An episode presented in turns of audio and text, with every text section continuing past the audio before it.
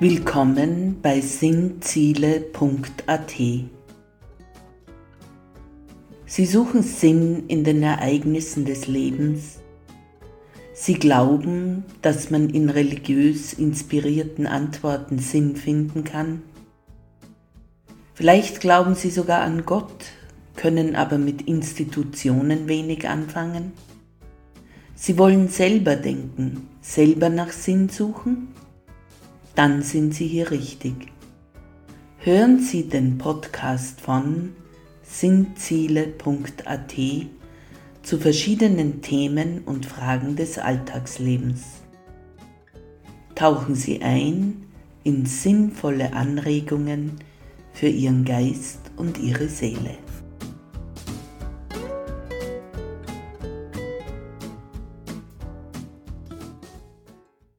Der Themenkreis 1 beschäftigt sich mit der Frage, warum lässt Gott die Menschen leiden? Heute im Pod 3 schauen wir uns an, wie Fremdverantwortung mit Leid zusammenhängen kann.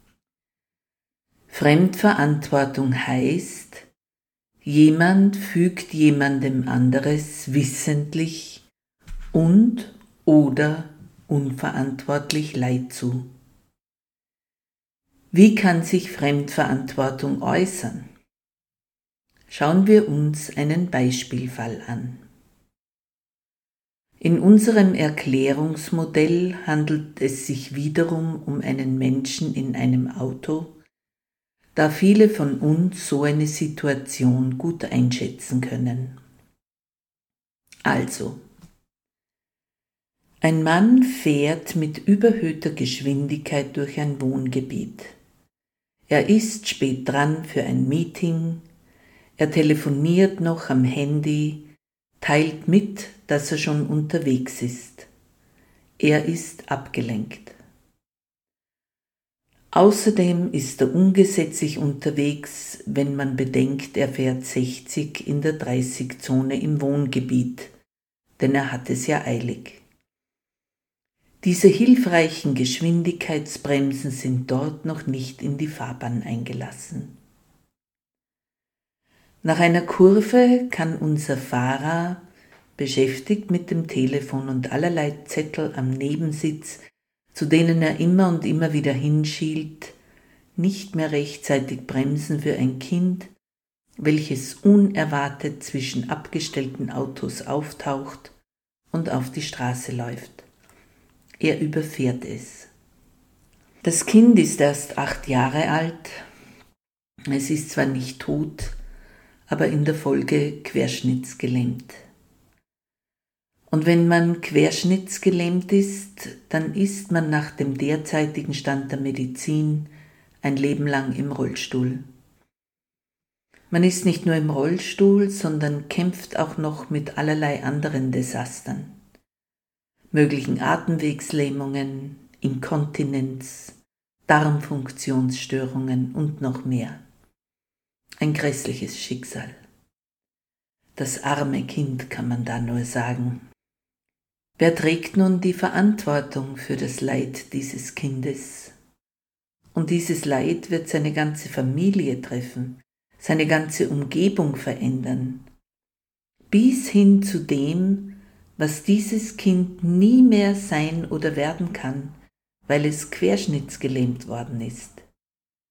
Vielleicht war es am Weg, ein wunderbarer Sportlehrer zu werden. Oder vielleicht wäre es Marathonläufer geworden und hätte andere Menschen inspiriert, an ihre körperlichen Grenzen zu gehen und sich neu zu erfahren.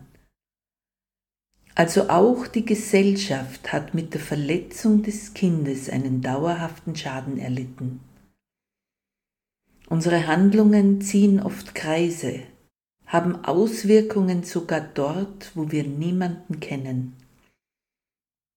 Mit unseren Handlungen haben wir Einfluss auf den Lauf der Gesellschaft, was wird und was nicht wird.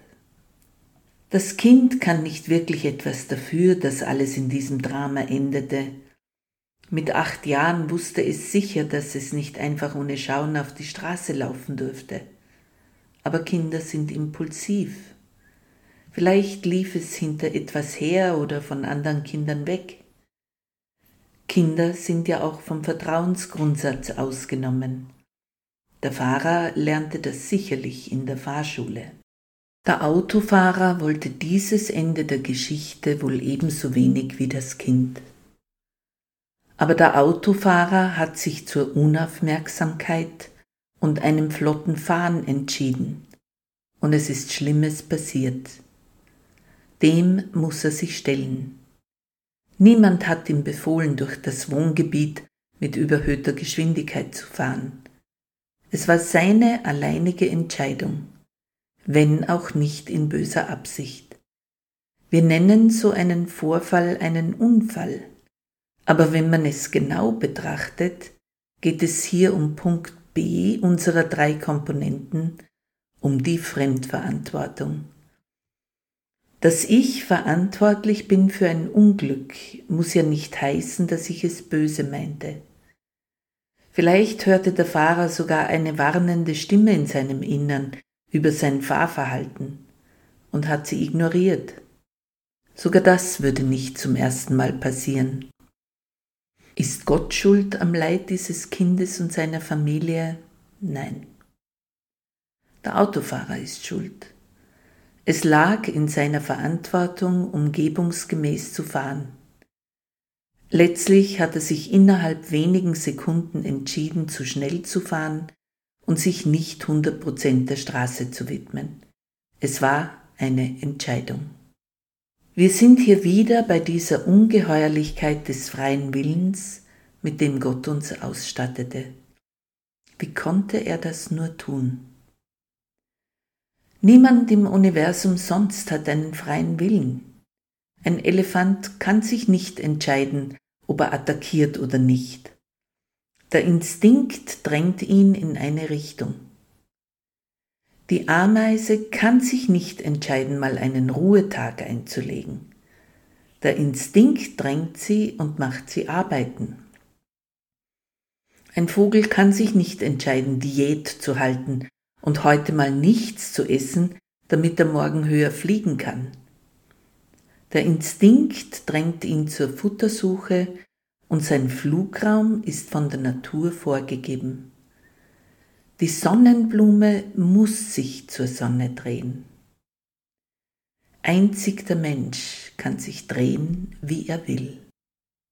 Wir sind die einzigen Wesen im Universum, die Entscheidungen treffen können, weil wir in Gottes Ebenbild geschaffen sind. Stellen Sie sich das einmal vor.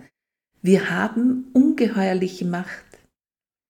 Wir entscheiden ganz Banales, aber auch so Folgenschweres wie im Autoverkehr und wenn wir wollen, entscheiden wir sogar Böses. Denn unsere Entscheidungen, seien sie nun gut oder schlecht, ziehen Kreise und können weit in die Zukunft reichen. Selbstmörder wie auch Mörder zum Beispiel können das Leben anderer auf Jahrzehnte beeinträchtigen man stelle sich das einmal vor. Warum bloß haben wir diese freie Entscheidung? Vielleicht weil wir sie brauchen? Wofür? Für die Liebe. Denn echte Liebe geht nur über die freie Entscheidung. Echte Beziehung, sei es Freundschaft, Ehe, Elternliebe, Gottesliebe geht nur über die Freiheit, nie über den Zwang. Wo findet man nun Entscheidungshilfen für den eigenen freien Willen? Wo sind Wegweiser, die uns Menschen helfen, vor allem in komplexeren Situationen, wie man gut entscheiden kann? Für viele von uns wäre der erste Weg immer das Naheliegende, man bespricht seine Probleme und Fragen mit Menschen, denen man wichtig ist, die es gut mit einem meinen. Sie werden zur Besonnenheit und zu menschlichem Handeln anregen. Was aber, wenn es diesen Menschen geht, wie es mir oft geht? Oft hat gerade gar keiner meiner Ansprechpartner Zeit, wenn ich ein größeres Problem wälze Sie sind in Urlaub oder selbst beschäftigt oder Sie haben selbst gerade genug Probleme. Was dann? In manchen Fällen, vor allem im Straßenverkehr, bei Finanzgebaren und ähnlichem, kann auch das Gesetz ein Wegweiser sein. In einem Rechtsstaat sind die Gesetze so ausgelegt, dass der einzelne Bürger den größtmöglichen Freiraum bei gleichzeitiger größtmöglicher Sicherheit für ihn und andere hat. Sich im Rechtsstaat an Gesetze zu halten, ist gut und richtig. Gerade die Verkehrsregeln und Verkehrsgesetze zielen darauf ab, Leid für einen selbst, für andere und für die ganze Gesellschaft zu verringern oder gar zu verhindern. Vielleicht ist manchmal ein Gesetz übertrieben, eine Geschwindigkeitsbeschränkung unnotwendig, aber die Intention dahinter ist gut. Gibt es noch andere Maßstäbe, an denen man sein Handeln ausrichten kann? Manchmal kann der Hausverstand helfen. Wer schon bewusst durch Wohngebiete fuhr oder wer Kinder kennt, der weiß, dass solch eine Situation wie unsere geschilderte immer möglich ist und passt sich den Gegebenheiten an. Normalerweise würde einem die Stimme des Hausverstandes einflüstern, fahr nicht so schnell, da spielen immer wieder Kinder und du willst doch keinen Unfall bauen, dann kommst du gar nicht mehr zum Meeting. Viele von uns haben so eine vernünftige Stimme, die sie mahnt und warnt. Man darf die Stimme nur nicht einfach wegwischen, sondern muss ihr Raum geben. Und natürlich können wir auch in der Bibel Anleitungen zu richtigem Handeln finden. Schon im Psalm 119, Vers 105 steht geschrieben, Eine Leuchte für meinen Fuß ist ein Wort, ein Licht für meinen Pfad. Also Gottes Wort, die Bibel, kann uns als Wegweiser dienen, auch wenn wir uns von Kirchen fernhalten. In den Psalmen ist sehr viel Weisheit zu finden für unser tägliches Leben und sehr viel Trost und Einsicht in die menschliche Seele. Die Psalmen kommen mir manchmal vor wie eine, eine Umarmung Gottes von uns Menschen, obwohl sie eigentlich Gebete der Menschen an Gott sind. Das Studium der Bibel sei das Studium von Gottes eigenem Wort, heißt es im Judentum. Das sei noch besser als das Gebet, heißt es. Denn beim Gebet sprechen wir mit Gott, während beim Lesen der Bibel Gott mit uns spricht. Möglicherweise macht Bibellesen sogar klug, wie manche behaupten. Es hilft sicherlich, Prioritäten im Leben neu zu setzen. Unsere Machtmöglichkeit ruft nach Verantwortung, nach unserer Antwort auf Gottes Ungeheuerlichkeit, uns mit so viel Freiheit und so viel Macht auszustatten. Stellen Sie sich vor, manchmal haben wir sogar die Macht über Leben und Tod anderer. Unglaublich. Aber so ist es. Ich denke, wir können für so viel Verantwortung ein wenig Hilfe von oben und auch von anderen brauchen. Vielleicht begleitet Sie der eine oder andere Gedanke in dieser kommenden Woche. Hören Sie, wie es mit dem Thema Warum lässt Gott die Menschen leiden weitergeht am Sonntag, den 13. November 2022. In Pod 4 von Raffaela spricht über Gott betrachten wir uns die Ursache C, die unperfekte Welt, näher und schreiben Sie mir über meine Homepage www.gott-kirche.at. Bis Sonntag verbleibe ich Ihre Raffaela und Gott segne Sie.